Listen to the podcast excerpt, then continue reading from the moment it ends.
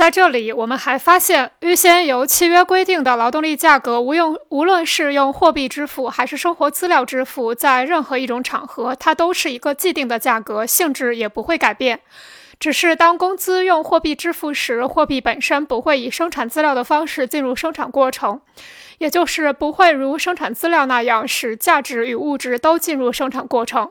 但是，倘若将工人用工资购买的生活资料直接作为流动资本的物质形式和原料等一起列入项目内，并与劳动资料相对立。那么事情就会出现另一种情形：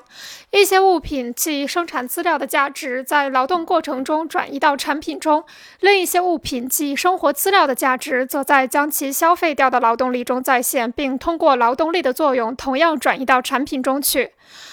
然而，无论哪种场合，都是生产中预付的价值在产品中的单纯再现。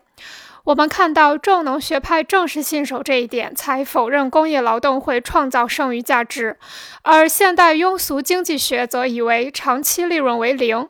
比如，威兰德在我们曾引用过的政治经济学理论中的一段话中说道：“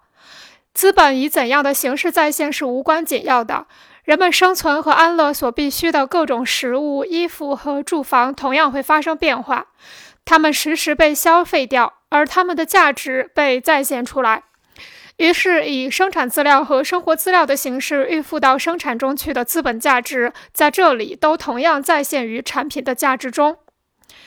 如此一来，资本主义的生产过程就变成了一个难以解释的东西，而产品中包含的剩余价值的起源也完全被遮盖了起来。